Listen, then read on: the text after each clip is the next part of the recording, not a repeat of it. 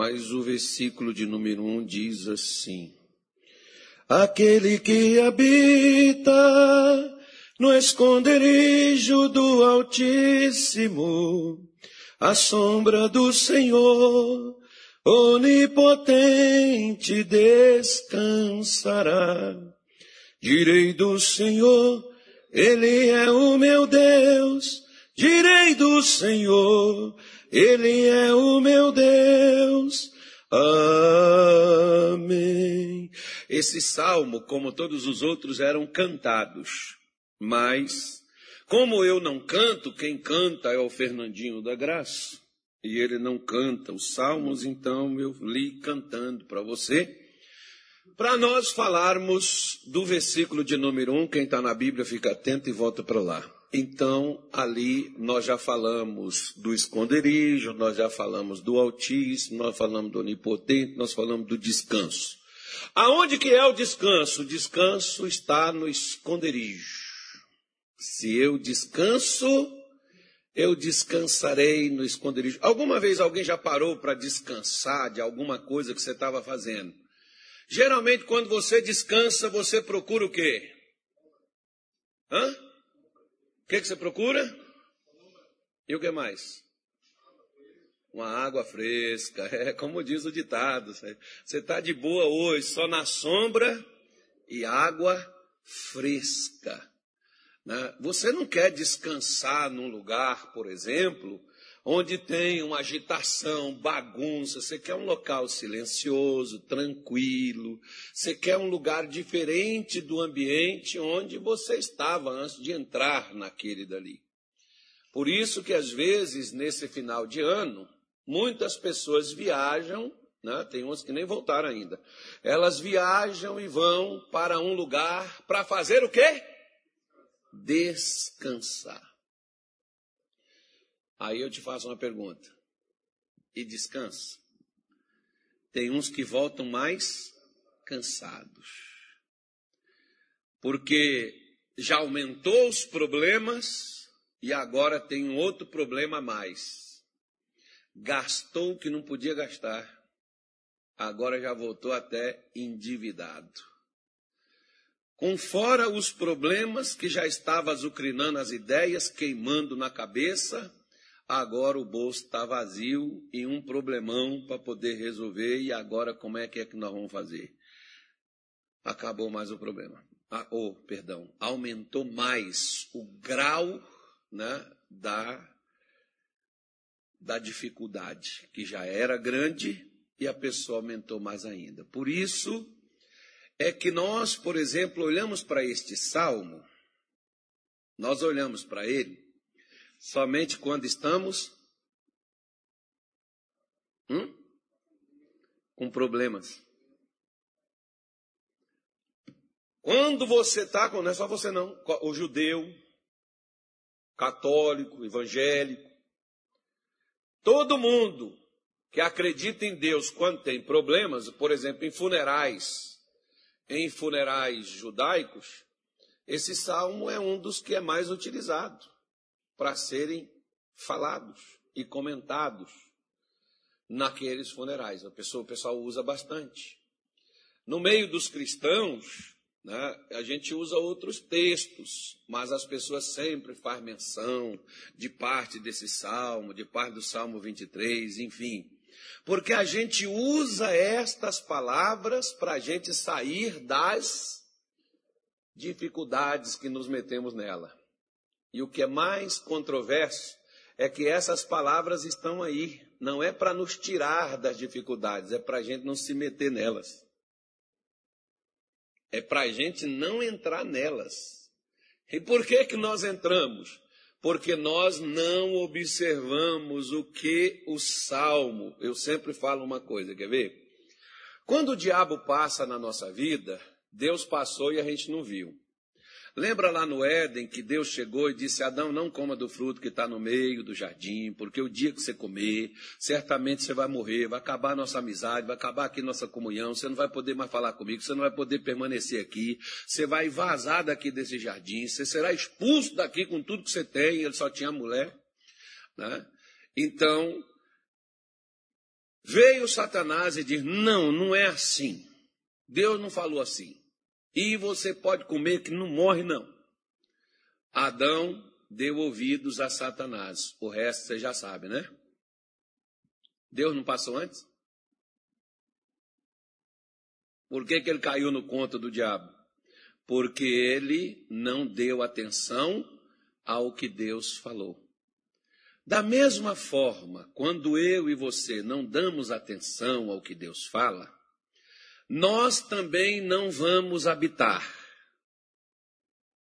Habitar não é fazer uma visita. Você reside numa casa, você tem um endereço fixo, você não é visita ali, você é um habitante daquela cidade, daquele bairro, daquela casa, onde você mora.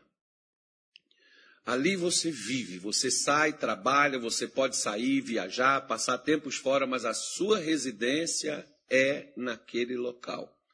Então isso já dá para nós uma ideia de que Deus não quer só que a gente faça umas visitas a ele. Ele quer um relacionamento permanente. Ele não quer um relacionamento à distância, ele quer um relacionamento perto, né? Porque se eu habito numa mesma casa com uma pessoa, preciso me relacionar com ela. É impossível você habitar com uma pessoa numa casa e não se relacionar com aquela pessoa. Pois bem, isso aí eu já falei e tal, mas ele diz que nós temos que habitar no esconderijo do Altíssimo. Se nós conhecemos a ele como Deus Altíssimo, que é o Deus todo, que é o Deus que tem o domínio sobre todas as coisas, que ontem, quarta-feira, você não veio, você deixou de ouvir, mas eu falei. Mas ele diz que se eu habitar, eu estarei protegido, guardado. Aí ele diz: a sombra do onipotente descansará. Então vamos falar onde é que é que Deus diz que eu vou ter o descanso. Eu não vou estar exposto à mesma condição que antes eu tinha. Ele tem um local para que eu possa descansar. E esse local é aonde? Na sombra. É, alguns até falam na sombra de suas asas. Assim como, por exemplo, Jesus falou de uma forma carinhosa com o povo em Jerusalém, eu não me lembro onde foi, Lucas 13, não é não, não é Lucas 13 não, eu, mas eu não estou lembrando, pode até que ser que seja, mas eu lembro que está escrito lá. O que está escrito lá? Lá está escrito assim, Jerusalém, Jerusalém, quantas vezes eu quis te ajuntar debaixo das minhas asas, assim como a galinha ajunta os seus pintinhos mas vós não quisestes. Chegarão dias em que vocês serão cercados de trincheiras. E nesses dias vocês clamarão e eu não estarei aqui. Acabou. Então entenda bem, a minha mãe, por exemplo, ela tinha uma galinha na nossa casa que a minha mãe gostava daquela galinha porque aquela galinha não perdia nenhum pintinho.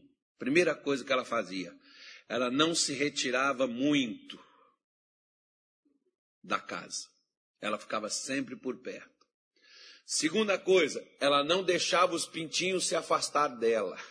Terceira coisa, quando vinha um gavião, qualquer uma ameaça que ela via, ela chamava os pintinhos, abria as asas, os pintinhos entravam tudo debaixo dela, o gavião, o gavião, e ela não levantava. O gavião dava voo rasante assim, mas ele, queria, ele, ele não conseguia pegar ela, ele só conseguia pegar os pintinhos. Ela não levantava e não saía do lugar. Os pintinhos estão tudo em segurança debaixo dela. Da mesma forma, é o que acontece com quem crê quando esta pessoa está na sombra, ou a sombra do Altíssimo, na ou a, fica o seu critério, né? na sombra do Altíssimo. Ou seja, a sua vida é conduzida e a sua permanência é aonde você quer, onde Deus te põe. Uma certa vez, por exemplo, uma, uma daqueles médicos, médicos sem fronteira, não, sei lá, não me lembro mais o que, que é. é. Como é que chama aquele pessoal? É, não esqueci. Esqueci. É, uma americana Ela vivia bem nos Estados Unidos, morava lá, trabalhava, tinha um bom emprego, ótimo.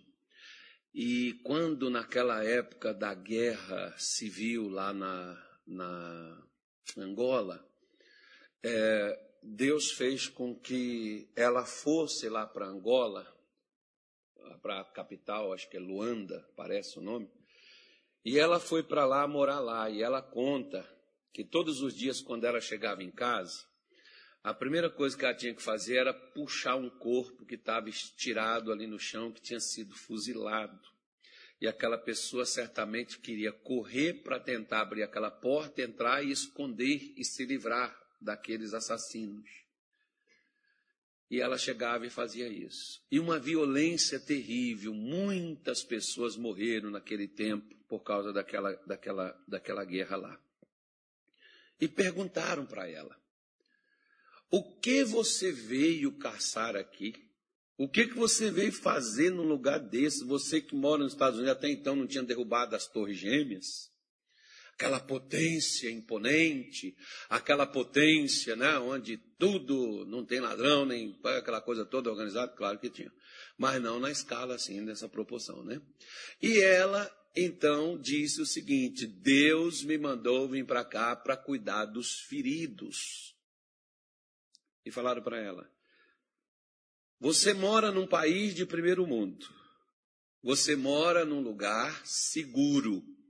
O que você veio caçar no meio de um lugar como este? Ela disse: Eu não vim caçar nada. Eu só vim para cá por um chamado de Deus para cuidar das pessoas feridas e reabilitar elas. E eles foi, o repórter foi perguntou para ela: E você não tem medo de morrer? Porque aqui é um lugar muito inseguro. Você pode morrer qualquer hora. Você pode sair da sua casa e não voltar. Você mora numa nação segura. Por que você não vai embora? Ela virou para o repórter e disse assim: Não existe lugar mais seguro do que aquele lugar onde Deus te pôs. Porque onde Ele te põe, Ele te cobre. Você está no lugar que Deus te pôs? Ou você no lugar que você foi, você quer que Deus te cubra? O povo de Israel, por exemplo, eles saíam, o apóstolo Paulo fala sobre isso, eles saíam né, pelo, saíram pelo deserto, foram, caminharam, passaram para tudo quanto é lugar. Lá no deserto. Aí, a Bíblia diz que de dia uma nuvem, uma coluna de uma nuvem, cobria sobre eles do sol, do calor, porque durante o dia o deserto é muito quente. E eles poderiam, como diz alguns, por exemplo, andando naquela areia quente. Durante o dia, o camarada, no final do dia, já não tinha mais pés para poder caminhar ali. Né? Então, a, a, a pessoa tinha que precisar ali de 4 a 5 litros de água para andar naquele deserto por causa do sol. Por que, que aquele povo aguentou passar 40 anos lá? porque de dia uma nuvem os cobria, e de noite uma coluna de fogo. E Paulo diz que quem era aquela nuvem, quem era aquela coluna de fogo que cobria eles? Aquela coluna era Cristo, aquele fogo era Jesus. Só que tem um detalhe. Sabe qual? Eles tinham que prestar atenção para onde é que a nuvem se movia. Eles tinham que estar ligados. Porque se fosse de madrugada, se fosse de manhã cedo, se fosse meio-dia, se fosse três da tarde, se fosse sete horas da noite, se fosse dez da noite, e a nuvem se movesse, eles teriam que estar debaixo dela. Eles não podiam estar fora.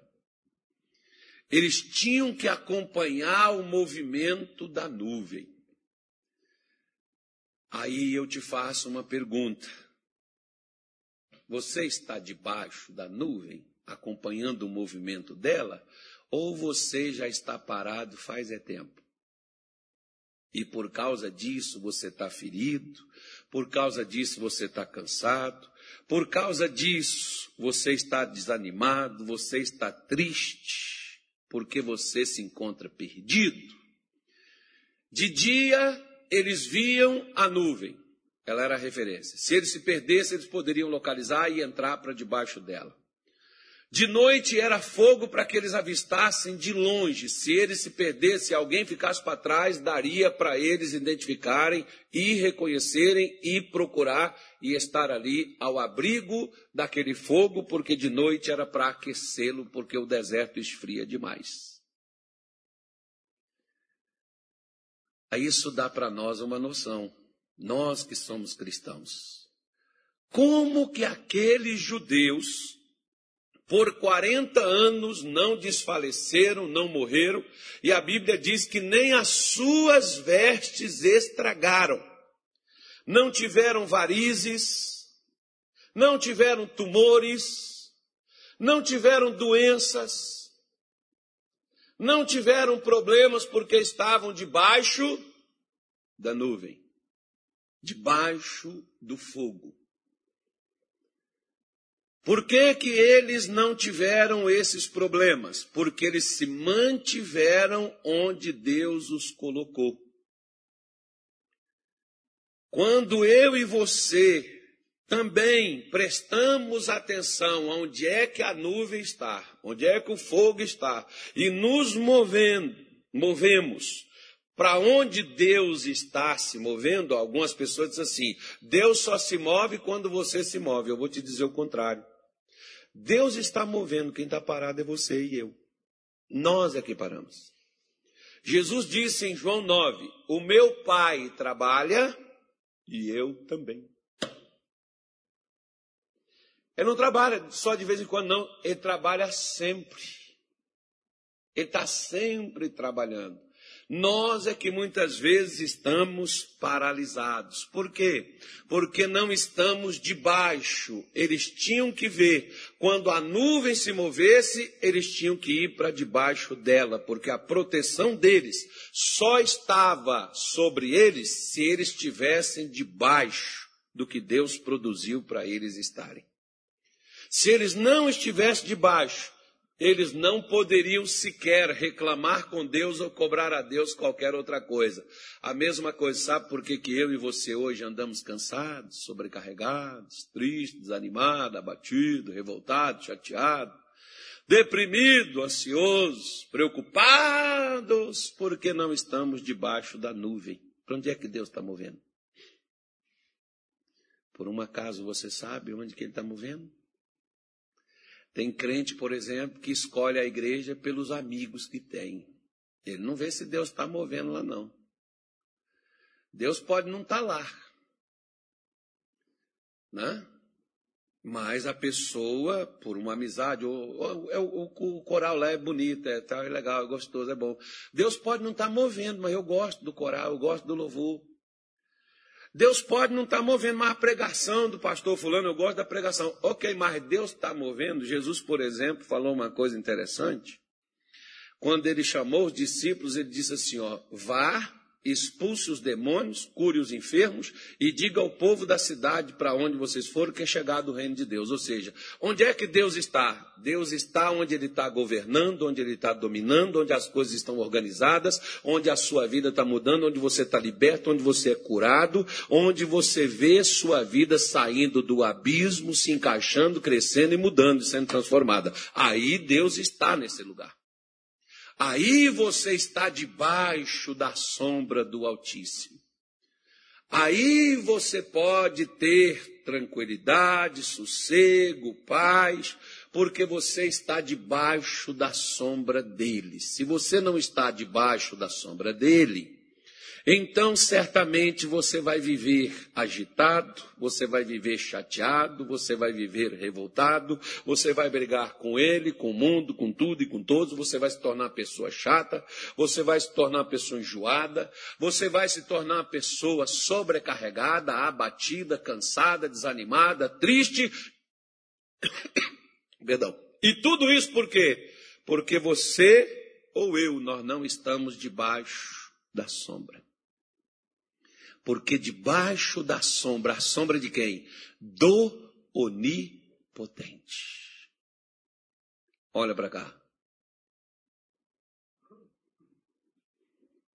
Você já viu que Pedro, quando ele passava, as pessoas pegavam os doentes, as pessoas perturbadas e colocava para que a sombra de Pedro, que creio eu que era a mesma sombra de Deus. Deus estava em Pedro, não era Pedro não, irmão. No capítulo 3 de Atos, Pedro provou que não era o poder dele nem santidade dele que curou aquele paralítico, mas foi Jesus. Ou seja, a evidência da presença de Jesus que Pedro carregava era tão grande que a sombra de Jesus que estava em Pedro passava e as pessoas eram curadas e libertas. Você já viu que às vezes a gente põe a mão em alguém, ora, e o demônio não sai? A doença não sai. Por quê? Porque não, nós não estamos. Ou, ou quem está orando não está na sombra, ou quem está precisando da oração não chegou na sombra ainda, porque as duas coisas têm que estar, tá, estar tá em sincronia.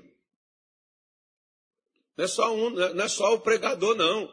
Não é só quem vai oferecer oração, não. A pessoa que está recebendo tem que entrar na sombra também. Aí quando você entra na sombra, o que que você encontra nessa sombra? Descanso, porque o poder do Altíssimo manifesta na sua vida e traz o que você precisa. Só que você tem que saber onde é que você está, onde é que está a sombra. Ela está movendo para onde? Que lugar? O que, a única coisa que manteve Israel vivo foi porque Deus estava com eles no deserto. Se Deus não tivesse a mesma coisa que mantém você vivo, e mantém você vencendo, e mantém você feliz, e mantém você alegre, depende de onde você está. Porque alguns, por exemplo, eles às vezes estão na sombra da morte. Lembra do Salmo 23, versículo 4, que Davi falou assim, ó: "Ainda que eu passasse pelo vale da sombra da morte". A morte também tem sombra, irmão. E às vezes muitos estão andando na sombra da morte. Estão andando chateado. Já viu aqueles crentes que anda com cara de maracujá de gaveta? Revoltado. Você olha para eles assim, tá chupando limão. Você olha para eles, estão tudo devagarinho, tristinho, cabisbaixo. Parece que, né? parece aquele cachorrinho que você grita com ele, põe um rabinho entre as pernas e sai tudo. Por quê? Porque estão andando na sombra que não deveria andar. Ao invés de estar na sombra de Deus, está na sombra da morte. A morte é a natureza de Satanás. É onde Satanás reina. É onde Satanás opera. Quando ele traz, quando você ou eu, nós vamos para debaixo da sombra da morte, meu irmão, se você não sair de lá, a morte vai te matar. Como já matou muita gente de Deus. Lembra de Elias? Elias estava onde quando ele fugia de Jezabel? Ele estava no deserto, certo? Não era no deserto? Sim ou não? Ok. E ele estava debaixo do quê? De um pé de zimbro. Esse, essa árvore, por exemplo, é uma árvore que só produz no deserto. Eu estou tossindo, não é gripe, nem Covid, não, tá, irmão? É uma castanha que eu comi, eu esqueci que eu ia vir fazer o culto e aí atrapalhou. Né? Eu gosto de comer amêndoas e eu, eu como, eu como bastante. Né? E eu vim, aproveitei e vim, aí vou, vou comer uma amêndoa, porque ela dá energia. Qualquer castanha te dá energia. Pode comer qualquer uma, mas, mas come dentro do, do prazo, tá? É bom. É o que o, pessoal, é o, que o nutricionista diz. Eles falam, é bom isso aqui. Então, eles dizem também que picanha é bom, mas não muito. A gente vai e esquece. Aí fica ruim.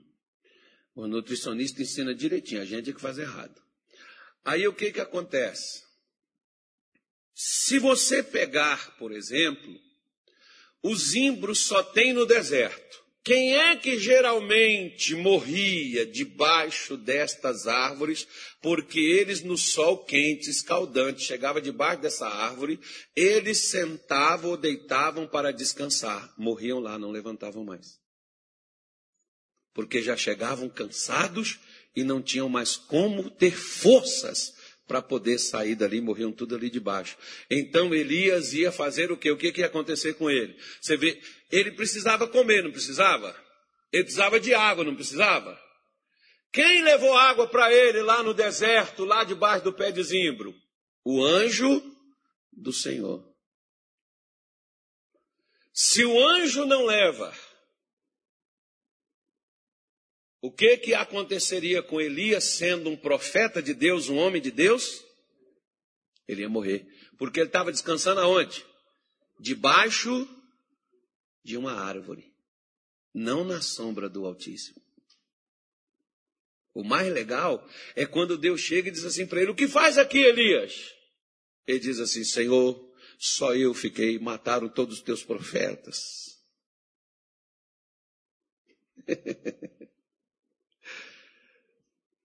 É engraçado quando a pessoa está debaixo da sombra da morte. Ela não vê perspectiva. Você já falou para alguém assim, fulano, eu sei que está difícil, está complicado, mas nós vamos orar, vamos buscar Deus. Deus vai reverter essa história, sua vida vai mudar. Jesus vai te abençoar. Sabe o que a pessoa faz? Tomara que Deus te ouça. Está na sombra da morte. Se não sair dali, vai morrer.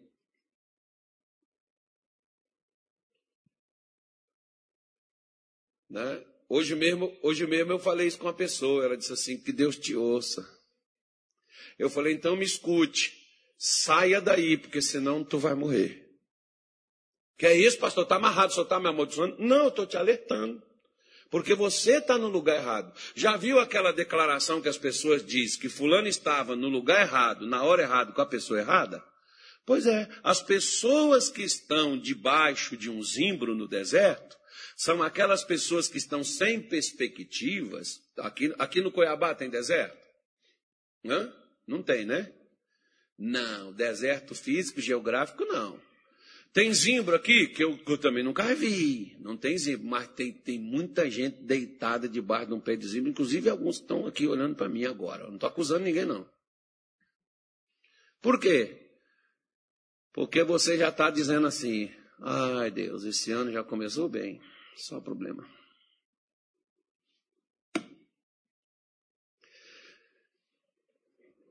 Diga assim: o ano está só começando, mas nós vamos escrever uma história maravilhosa até o final.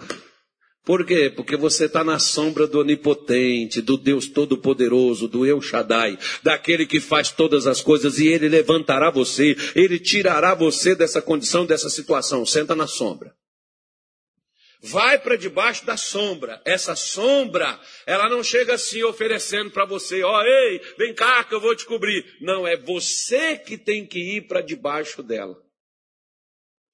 Jesus disse: Vinde a mim, todos os que estão cansados, oprimidos e sobrecarregados, e eu termino de matar. Foi? Porque tem gente que não vem, irmão. Tem gente que diz assim: não, eu não quero que esse negócio de igreja, eu não posso fumar nem beber, eu não posso pecar mais, eu não posso andar, fazer umas andanças assim, dançar, eu não posso pular. Porque eles acham que aquilo é vida. Então, quando Jesus disse: Vinde a mim, você está cansado? Está cansado dessa religião sua, dessa religiosidade sua? Você está cansado dessas coisas que não mudam, que você vai, faz aquelas, aqueles rituais, aqueles negócios, tudo esse negócio não muda a tua vida. Você está sempre aí no mesmo cantinho, no mesmo lugarzinho, como um cachorro sarnento, né, reclamando da vida. Você está nessa situação? Tô. Então venha. Ele não disse eu vou. Tem gente que diz assim, pastor, dá para o senhor vir aqui? Ah, se você não tem como se locomover até a igreja, acho que o pastor deve ir. Mas a maioria está caminhando, se vai para o hospital, ele vai. Se for para ir para outro canto, ele arranja um carro e vai, arranja um colega e vai. Mas para a igreja é o pastor que tem que ir lá. Por que, que ele não levanta? Porque não vem para debaixo da sombra. Jesus não disse, eu vou com você. Você está cansado? Deixa eu ir contigo. Não, ele disse, venha. Vem descansar. E o mais interessante, vamos para lá, vamos terminar lá. Vamos terminar lá em Mateus, Mateus 11. Vê se o cara da Bíblia sabe onde está escrito isso. Não vou falar o versículo, não. Não, está errado. Aí, quem é que está lá na É o Fernando. Aí ele pesquisou no Google rapidinho, ele fica com um telefone do lado e pergunta assim, o Google dá. Essa Bíblia aí tem uma chave de pesquisa, tem, tem uma luneta nela, rapidinho. Não, Fernando, que é isso, Daniel? Não faz não, Fernando é pastor. Bem Didinha falou, meu filho, meu filho. Então vamos. vamos lá, vamos lá, vamos lá. Vinde a quem? A mim. Ele é a nuvem, ele é a sombra. Todos os que estáis o quê? Cansados. E o que mais? E oprimidos. E eu vos aliviarei. Agora, para ele me aliviar, para ele tirar meu cansaço, para ele tirar a opressão da minha vida, o que, que eu vou ter que fazer? Versículo 29. Tomai sobre vós o meu jugo. Calma, Bosco. Calma. Você está com pressa. Você sabe o que é jugo, Bosco? Sabe? Eu tenho certeza que você sabe, mas talvez você vai responder errado. Você quer que eu deixe você responder? Não? Você quer que eu responda para você? Ok. Lá na cidade de Santa Rita, onde tu moraste e para onde tu voltarás, com a graça de Deus, né? Lá na cidade de Santa Rita, tu já viste carro de boi, não já? Dois bois puxando um carro. Já viu aquela madeira que coloca no pescoço do boi e no outro lado do outro pescoço do boi e amarra com a corda ou com um couro? Antigamente não tinha corda, o pessoal fazia uma corda de couro e prende o boi, põe ele na carroça e ele sai puxando ela. Já viu isso? Aquilo que a Bíblia chama de jugo.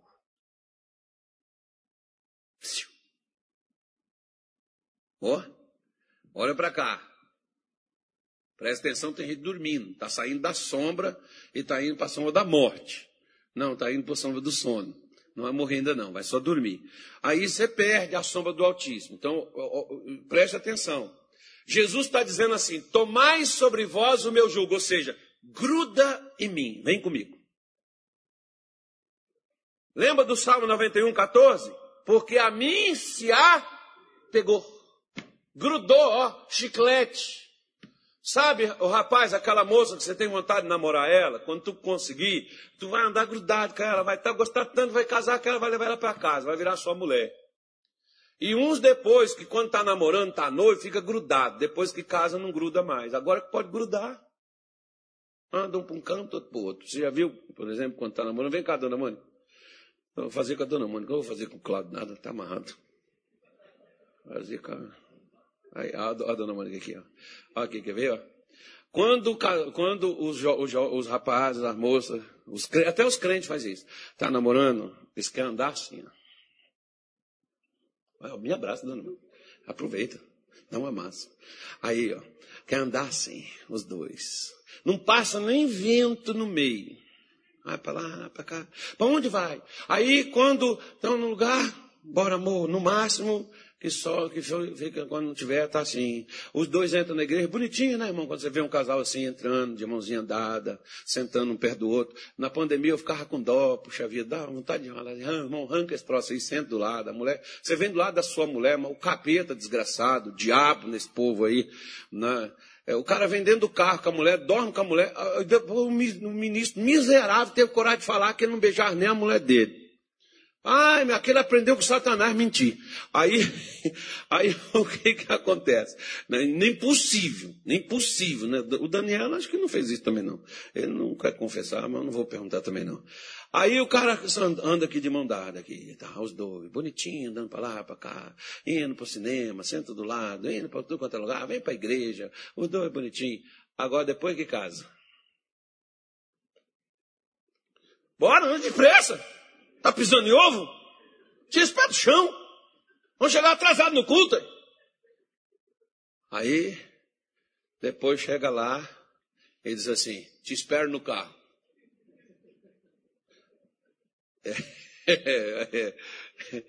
Agora olha só, quer ver? Se eu estou grudado nela, agarrado nela, uma algema, vamos botar uma algema. Lembra da algema? Que Jesus falou assim: Vem comigo que eu vou te algemar em mim.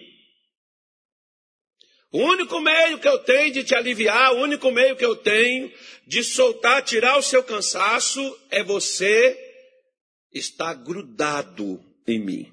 Se você estiver grudado em mim, aí eu vou te aliviar. É quando não solta, é quando está agarrado, quando está junto. Por isso que muita gente vem para a igreja doente e continua, prostrada e não levanta, triste e não se alegra. Mas eu participei de todos os cultos, pastor. Eu participei da campanha, do salmo não sei quanto, dos 21 dias não sei do que, dos 40 não sei das quantas. Eu sei. Mas não é isso que vai te livrar. Você tem que estar junto com Ele para aprender dele. Aqui que vem a coisa mais difícil, quer ver? Acho que todos vocês estudaram, né? Alguns de vocês, por acaso, tiveram aquele professor que pegava no seu pé?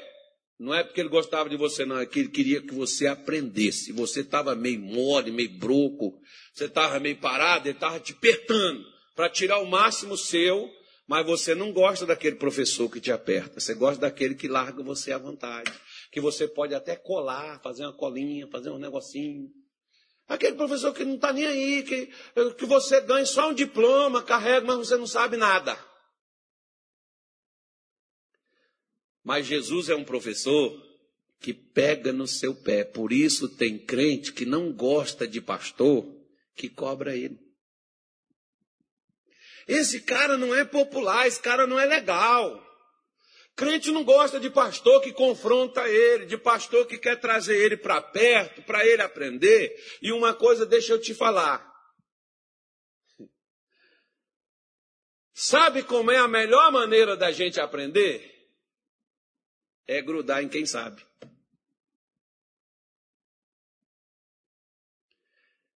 Mas as pessoas fogem de professor igual o diabo foge da cruz. Como tem crente que não quer aprender, ele foge dos pastores que ensinam. E eles ficam com aqueles outros que só deixa eles à vontade. Eles podem fazer o que eles querem, viver do jeito que eles quiserem. Eles podem viver a vida deles, desde que eles estejam lá na igreja, desde que eles levem seus dízimos, seus votos, suas ofertas, mantenham o negócio funcionando. Eles podem viver do jeito que eles quiserem, não tem problema nenhum. Deus conhece seu coração, Jesus te ama, Deus é contigo. Mas você está aprendendo com quem? Quem está te ensinando? Que pena que sou eu. Que pena que você não gruda em Jesus. Às vezes você pode grudar em mim, mas você não gruda nele. É, e às vezes você gruda em outra pessoa que não aprendeu com Jesus. Porque se eu aprendi com Jesus, eu posso te ensinar. Mas se eu não aprendi com Jesus, o que, que você vai aprender comigo?